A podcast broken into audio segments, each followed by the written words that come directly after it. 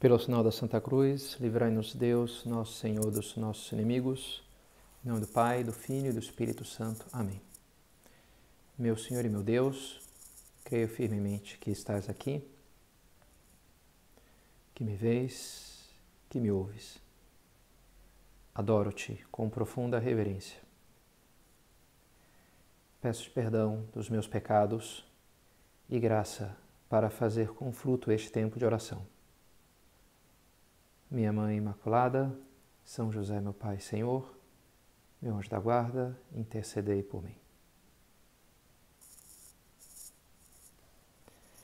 Numa de suas anotações pessoais, escrevia São José Maria: Viemos dizer com a humildade de quem se sabe pecador e pouca coisa, mas com a fé de quem se deixa guiar pela mão de Deus, que a santidade não é coisa para privilegiados, mas que a todos chama o Senhor que de todos espera amor, de todos, estejam onde estiverem, de todos, qualquer que seja o seu estado, a sua profissão, o seu ofício.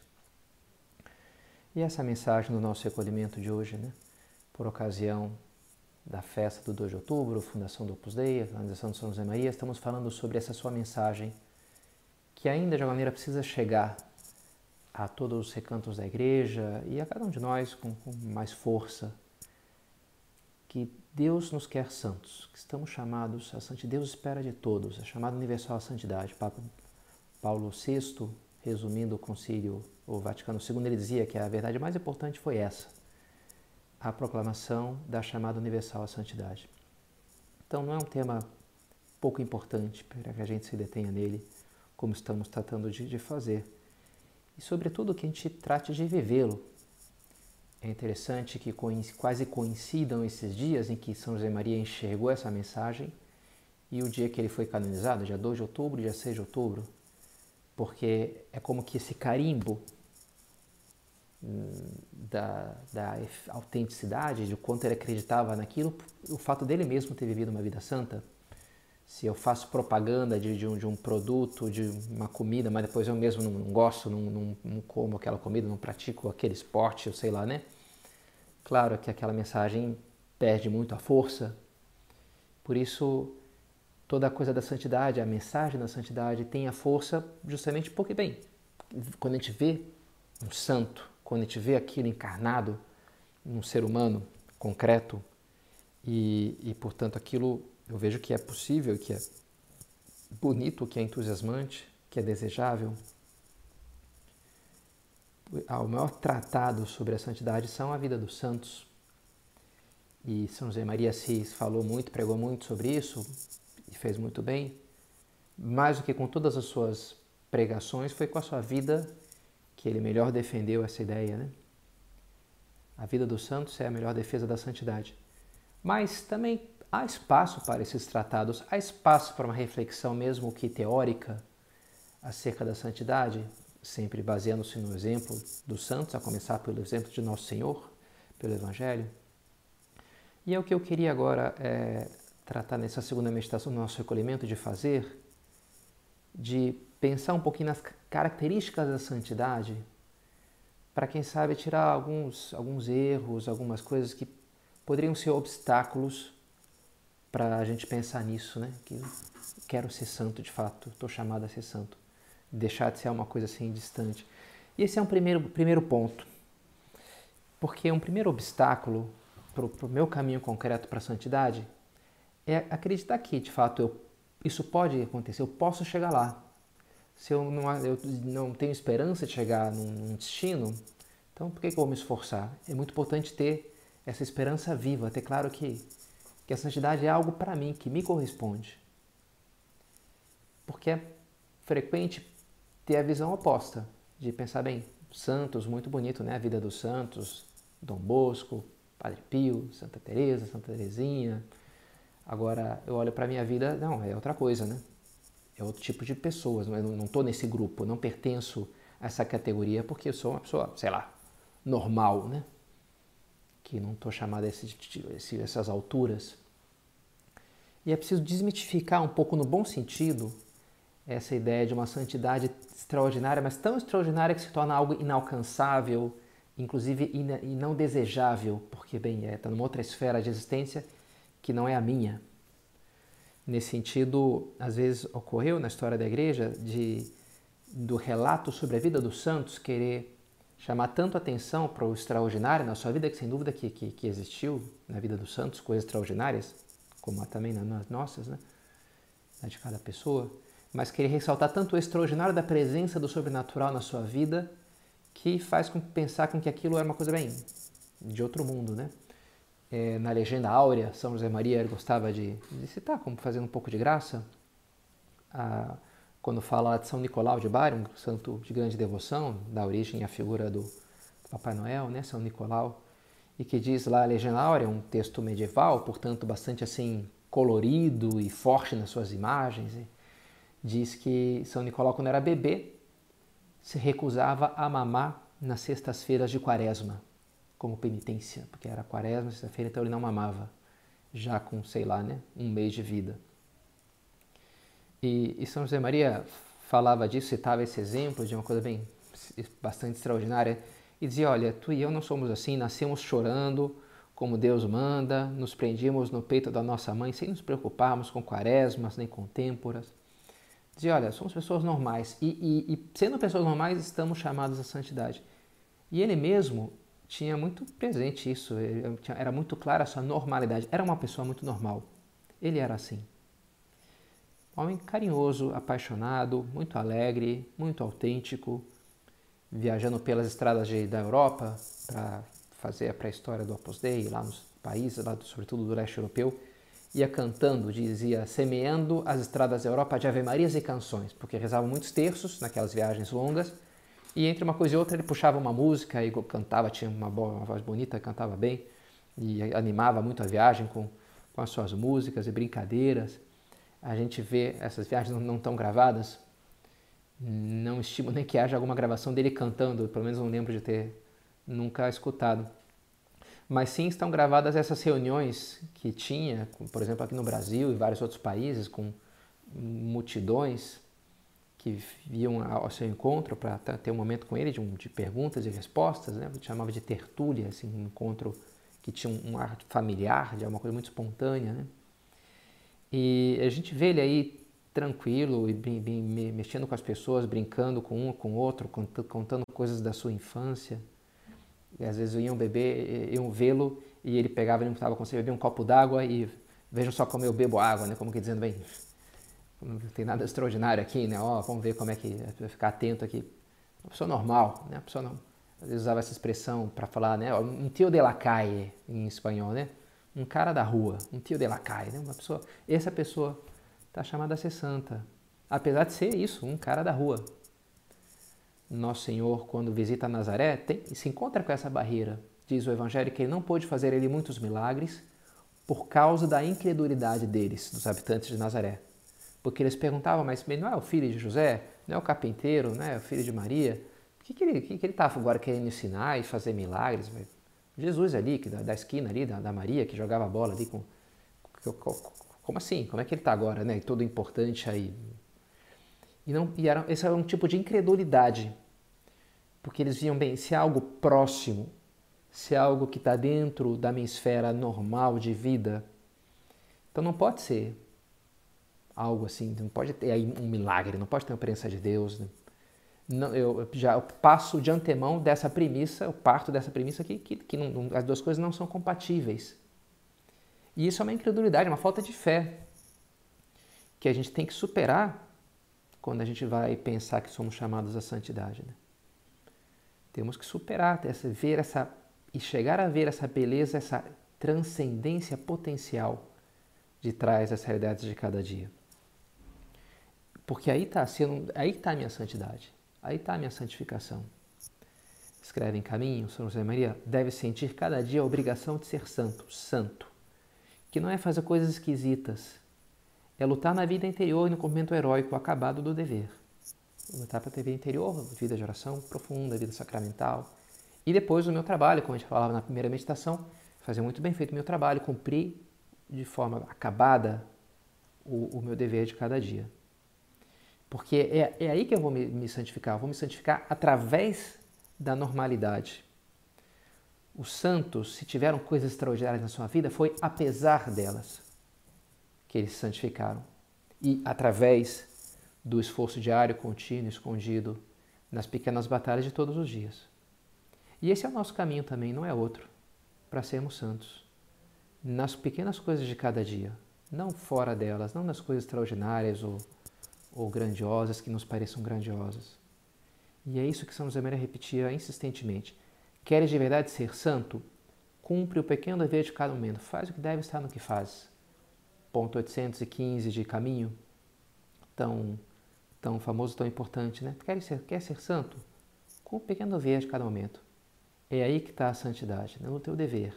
Em cumprir o teu dever e, e estar nele, fazer bem feito, fazer interiormente, não estar tá com a cabeça no mundo da lura ou pensando em outras coisas, ou mesmo, sei lá, né? mesmo que fossem coisas santas, mas que te tirem depois do teu cumprimento do teu dever familiar, profissional, dessa convivência ali com, com meus pais, com os, com os meus filhos, com os amigos, com as amigas. Eu tenho que estar ali agora e viver aquele momento, viver a minha vida e dar glória a Deus nessa, através de, precisamente dessa vida. Um santo pode ser uma pessoa muito normal, muito normal. É mais, na verdade, na realidade, ninguém é mais normal do que o santo. O santo é a pessoa mais normal que tem. Por quê? Porque o pecado é que é o esquisito. O pecado é que é uma deformação, é uma complicação da alma, do nosso amor próprio. É uma infantilidade, um descontrole, uma imaturidade, é uma doença espiritual. Isso são os pecados. Isso é o seu pecado, né? É fazer o que é ruim para mim. O que no fundo eu não quereria fazer. Se eu pensasse melhor, se eu entendesse melhor, eu não ia querer fazer aquilo. O pecado é isso, né? Portanto, a luta pela, pela santidade é a luta por um certo amadurecimento, por consertar as coisas dentro de nós mesmos. Acho bonito aquela música que chama-se Fix, Fix You, né? I will try to fix you. Eu vou tentar te consertar. Às vezes eu, eu enxergo assim, né? direção espiritual, vem alguém para falar comigo, bem, como é que eu conserto essa pessoa? Sei lá, né? O que está faltando aqui? Um parafuso, às vezes pode ser, né? O que está tá sobrando? Tem que tirar aqui, né? Caiu ali um negócio, tem que te limpar aqui, fazer uma limpeza no motor, fazer... O que, que, que quebrou aqui dentro que precisa reconstruir, que pressa é preciso trocar. É, os pecados é isso, né? É que a coisa não está funcionando bem, tem alguma coisa errada ali dentro do mecanismo psicológico, humano, espiritual. E, assim como o médico vai ver ali no organismo físico, para que ele seja são, para que a pessoa seja santa, é, é preciso curar o organismo espiritual. E a santidade é isso, é quando a pessoa está sã, está curada, tá? E, e, e, por isso é, é, é normal. Né? Agora sim é a pessoa normal, né? Porque é santa, né? Então essa é a primeira, primeira ideia. A gente pensa que o santo é uma, uma coisa, ah, uma anormalidade, e é justo o contrário. Depois, uma segunda ideia é entender que a santidade se define pela caridade e pelo amor. Uma segunda ideia importante. Diz Bento XVI, a santidade é participação na pureza do ser divino. Mas sabemos que Deus é caridade, e por isso participar da pureza divina significa participar da caridade de Deus, conformar-nos com Deus, que é a caridade. Deus é amor. Estou lendo a última encíclica do Papa, Fratelli Tutti, e ele longamente se detém nessa na parábola do bom samaritano, e sempre é uma ideia que o Papa volta, né? Olha, quer ser um bom cristão, tem que te ocupar dos demais, tem que servir aos outros. A santidade não está nem coisas que, que não incluam a caridade. A santidade está no amor. E, e, participar desse amor que é o próprio Deus, de alguma maneira, que é um amor concreto, real, que serve as pessoas à nossa volta. E é importante porque poderia parecer que a santidade vai numa certa direção meio oposta da, de, de se aproximar-se dos outros que a santidade nos exigiria um certo desapego, um passar por essa terra como que flutuando, sem tocar, sem contaminar-se das paixões e dos afetos. E por isso escreve São José Maria: se não aprendemos de Jesus, não amaremos nunca. Se pensarmos como alguns que conservar o coração limpo, digno de Deus, significa não misturá-lo, não contaminá-lo com afetos humanos, então o resultado lógico será tornarmos-nos insensíveis à dor dos outros. Só seremos capazes de uma caridade oficial, seca e sem alma, não da verdadeira caridade de Jesus Cristo, que é ternura, calor humano. A verdadeira caridade é isso, né? Ternura, não uma coisa assim é, seca, fria, distante, remota, mas algo próximo, algo real, algo concreto, como é o serviço e a caridade de nosso Senhor, né? Não é algo é, teórico, mas muito, muito real. Temos que amar a Deus com o mesmo coração que amamos nossos pais, nossos irmãos, os outros membros da família, nossos amigos ou amigas. Não temos outro coração, conclui São José Maria. Tenho, esse é o meu coração. E eu vou amar Jesus, vou amar Nossa Senhora com esse mesmo coração que eu amo, sei, um amigo, um, um colega, com esse coração de carne, né? Que é a única maneira que eu tenho para amar. Não é que então tem que me desapegar, tem que anular todos os afetos. Não, pelo contrário, né? um santo pode e deve ser uma pessoa muito afetuosa. E agora, isso sim, permear esses afetos de amor a Deus. São José Maria, ele falava de vocação matrimonial, quando ele começa a pregar sobre essa, essa espiritualidade que, que, que ele recebeu de Deus, é um choque que ele use essas duas palavras na mesma expressão, vocação matrimonial, porque se tinha a ideia que não, ou a pessoa tem, tem vocação para ser padre, para ser religiosa, freira, ou, ou se casa, mas se se casa não tem vocação. E não, é vocação para o matrimônio, é uma vocação concreta, através justamente do amor à esposa, do amor ao marido, do amor aos filhos, que aquela pessoa está chamada a santificar. Não tem outro caminho, não tem uma outra opção. Um santo não tem que ser alguém frio e distante, mas pelo contrário, pode ser uma pessoa que muito calorosa, muito afetuosa, que ama muito, justamente através do amor que nos santificamos. A gente vê São João com Nosso Senhor como reclina a sua cabeça no peito de Cristo na última, na última ceia, com um gesto de, de carinho, de contato. Né? O amor pede o contato físico, inclusive. E havia aí toda uma coisa de carinho. Jesus pede isso, reclama do Simeão fariseu quando vai na sua casa e ele não, não limpa os seus pés, não lhe dá o ósculo da boa-vinda, o beijo, não. E aquela mulher pecadora faz todas essas coisas e por isso é elogiada por nosso Senhor, porque vê ali amor de trás desses gestos, né? O santo pode ser uma pessoa que ama muito. Na verdade, ninguém é, ama mais do que o santo. Ninguém é mais capaz de amar do que o santo. São José Maria dizia, já, já nos seus 70 anos, buscai alguém que fale do amor como eu falo. Dizia, tenho 70 anos, mas quero ver, buscai alguém, um jovem aí, que seja mais apaixonado do que eu. Ele falava assim, como que desafiando, porque sentia um amor muito vivo no seu coração, por Nosso Senhor, pelos seus filhos, pelas pessoas em geral, né? Por isso, não só não, ah, o santo pode amar, mas pelo contrário, ninguém ama mais do que o santo. Assim como a gente falava da, da questão da normalidade, ninguém é mais normal do que o santo, ninguém ama mais do que o santo. Agora, se o santo é normal, ao mesmo tempo é extraordinário, no sentido de que é, não está na média, é um ponto fora da curva, sem dúvida. Sem dúvida. Né? Não é o diferente pelo diferente, mas é o extraordinário do amor. Porque somos santos na medida em que amamos. E o amor é verdade, leva, conduz a um certo tipo de excesso. Na entrega a, aquilo que se ama, a quem se ama. A gente vê, tem algo de loucura que é inerente ao amor. Não sei, né? A, o carinho da mãe por um filho, de um pai por um filho, um casal apaixonado. Tem algo ali que, que, que, às vezes faz coisas que são surpreendentes, né? Onde é capaz de chegar aquela pessoa porque ama, porque de fato se preocupa, né?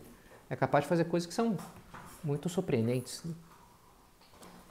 E assim o santo, por amor a Deus, faz coisas que realmente podem chamar atenção e muitas vezes chamam.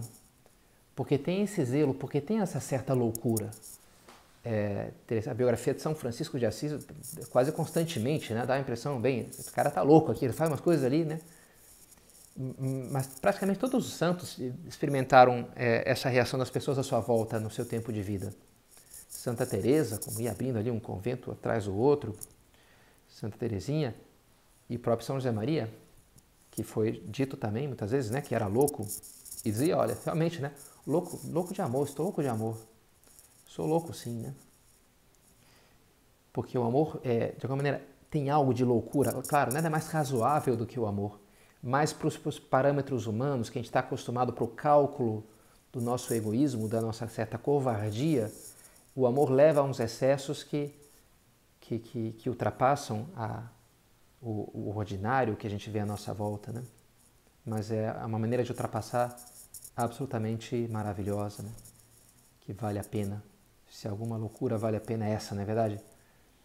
Não porque ah, não, não, que vá contra a, a lógica ou, o que a nossa natureza nos pede, mas pelo contrário, porque ultrapassa a pequena lógica do, do, a, do egoísmo, do comodismo e do medo e nos coloca na esfera de, de, da verdadeira lógica do mundo, que é a lógica de Deus, que Deus é amor, né? que é a lógica da entrega de Cristo, que Deus que se encarna por amor ao homem, que nasce em, um estábulo que dá a sua vida por nós, que fica escondido na Eucaristia, todas essas coisas a gente não é capaz de conceber que Deus seja capaz de fazer tanto né, para um pobre pecador como eu, não dá para entender com uma, uma mera raciocínios lógicos, é a lógica do amor, o amor que se entrega, que se doa. Essa é a lógica de Deus, essa é a lógica dos santos. E a lógica que nós estamos chamados a, a incorporar cada vez mais a nossa vida. E aqui a gente chega então na terceira característica da santidade. Né? Santidade é, não é algo esquisito, é algo muito normal. A santidade consiste no amor, não nos pede o desapego das pessoas, ou das, né? pelo contrário, é, é entrega total, é viver plenamente do amor. E depois, a santidade traz consigo também a alegria, a felicidade. Porque também aí poderia haver algum engano de pensar que o santo há de ser uma pessoa infeliz. A gente vê exemplos de santos penitentes, de vida penitente, que são os quantos que praticamente passam a vida sofrendo e, bu buscando sofrimentos. E, e, e, muitas vezes a lógica com que é apresentada a vida desses santos é um pouco essa, né? Quanto pior, melhor. Então, quanto mais eu sofrer, vai ser melhor, porque eu vou ter mais recompensa no céu. Quanto pior for a minha vida, melhor vai ser a eternidade. E isso está certo? Bem, dito assim, não. Precisaria, precisaria entender bem. É verdade, né? Que Jesus fala, bem-aventurados os pobres, ai de vós os ricos, e fala, bem-aventurados os que são perseguidos, é verdade que há uma, uma, uma dinâmica de, de pagar o preço, digamos assim, para vender o, tudo que eu tenho para comprar o tesouro escondido, a pérola preciosa. Mas ao mesmo tempo, Jesus nos diz, né? Disse-vos essas coisas para que a minha alegria esteja em vós e a vossa alegria seja plena. Nosso Senhor é, se preocupava assim com o descanso dos apóstolos, dizia, né, não chores para Maria Madalena, para aquela viúva de Naim que restou seu filho. Se preocupava que aquelas pessoas não desfalecessem pelo caminho e por isso faz a multiplicação dos pães. Nosso Senhor se comove com o sofrimento humano e trata de remediá-lo e se alegra com, com a alegria das pessoas e as quer alegres, já nessa vida. Já nessa vida. Por isso dizia São José Maria que a felicidade do céu é para os que sabem ser felizes na terra não gostava, né, de pessoas que falavam não, a cruz, a minha vida é uma cruz, tudo é tão difícil, que bom que assim eu preciso, é muito fácil, eu preciso. Falar, não, eu cara, preciso ser alegre, preciso ser feliz, né? E porque somos filhos de Deus, porque Cristo morreu por nós na cruz, porque Cristo ressuscitou, somos o povo do, do aleluia. E os retiros que ele pregava eh, chamava a atenção, causava um certo escândalo, porque diziam que eram retiros de vida. Naquela época toda a tradição era centrar o retiro na morte, o tempo inteiro falar da morte, da morte, da, do, do, vazio das coisas dessa terra e com tudo isso que vai passar, e o absurdo que é pegar essas coisas e, e, deixar de se ocupar da oração, tem que soltar tudo e se ocupar só de Deus. É um pouco essa linha que tem toda uma, uma espiritualidade um pouco mais religiosa, né? De que a, a vida perfeita é o do monge. E, mas claro que isso não encaixa uma pessoa que tem ali casada com vários filhos e um trabalho e uma atuação política, esportiva, não sei. E portanto, para essa pessoa, essa espiritualidade não, não é o que Deus quer. Essa pessoa tem que estar ali nessas coisas, não triste por não poder se dedicar inteiramente à vida de oração, mas feliz, porque é ali onde Deus a quer. E por isso, alegre, São José Maria pregava retiros de vida e fala muito da alegria, do valor da alegria. E, e, nos mostrou com seu exemplo como um santo pode ser uma pessoa alegre, feliz. É mais, ninguém é mais feliz do que o santo. Ninguém, na verdade, é mais alegre e feliz do que o santo. Não só ele pode ser alegre, mas ele é a pessoa mais alegre que, que habita essa terra. E é verdade, né? Porque possui essa alegria sólida, profunda. Também, também pela transcendência, porque se ok, estou desfrutando de um momento agora gostoso, de convivência, de esporte, de...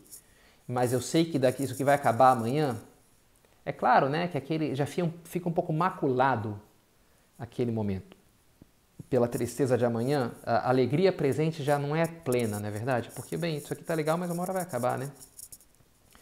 E essa alegria, sem dúvida, né? A alegria que, que quisesse se fechar a transcendência sempre carregaria essa, essa marca.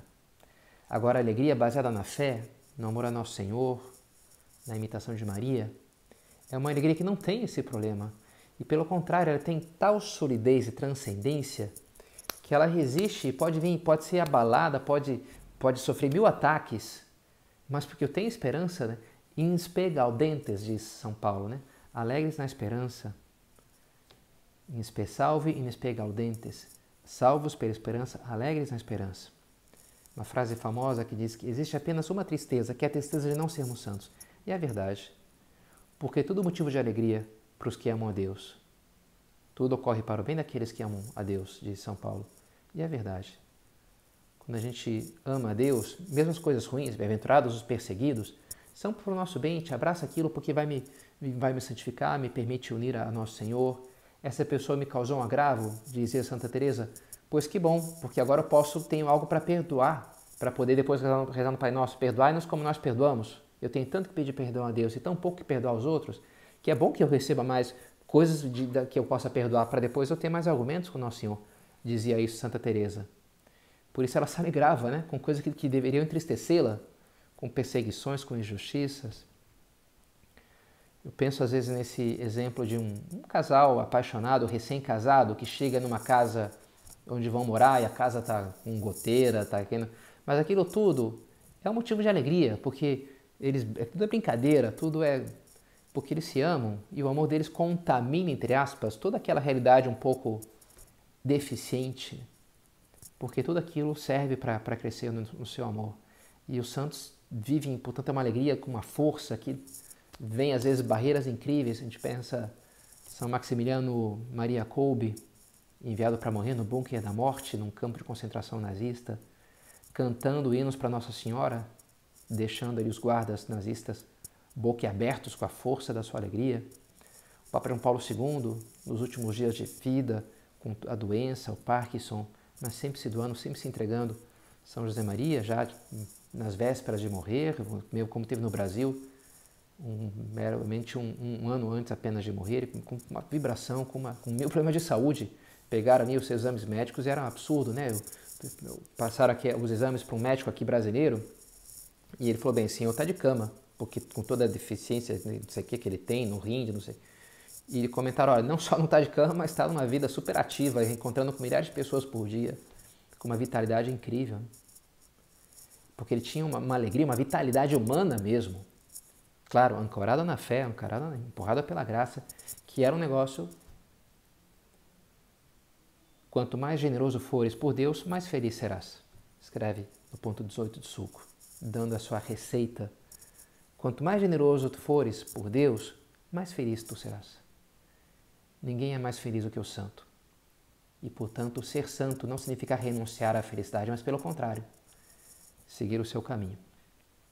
Dizia Nossa Senhora: Minha alma engrandece o Senhor, meu espírito exulta de alegria em Deus, meu Salvador. No seu oração chamado Magnífica, minha alma engrandece, se alegra. Nossa Senhora se alegrava muito.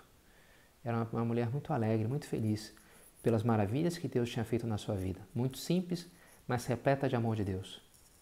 Ela é esse exemplo máximo da santidade, especialmente da santidade muito normal no meio do mundo, que São José Maria tanto nos propôs e promoveu. Então, vamos terminar pedindo a ela que nos ajude a descobrir esses caminhos grandes de Deus na nossa vida também de cada dia e percorrê-los com uma nova decisão. Dou-te graças, meu Deus, pelos bons propósitos, afetos e inspirações que me comunicaste nessa meditação. Peço-te ajuda para os pôr em prática. Minha Mãe Imaculada, São José, meu Pai Senhor, meu anjo da guarda, intercedei por mim.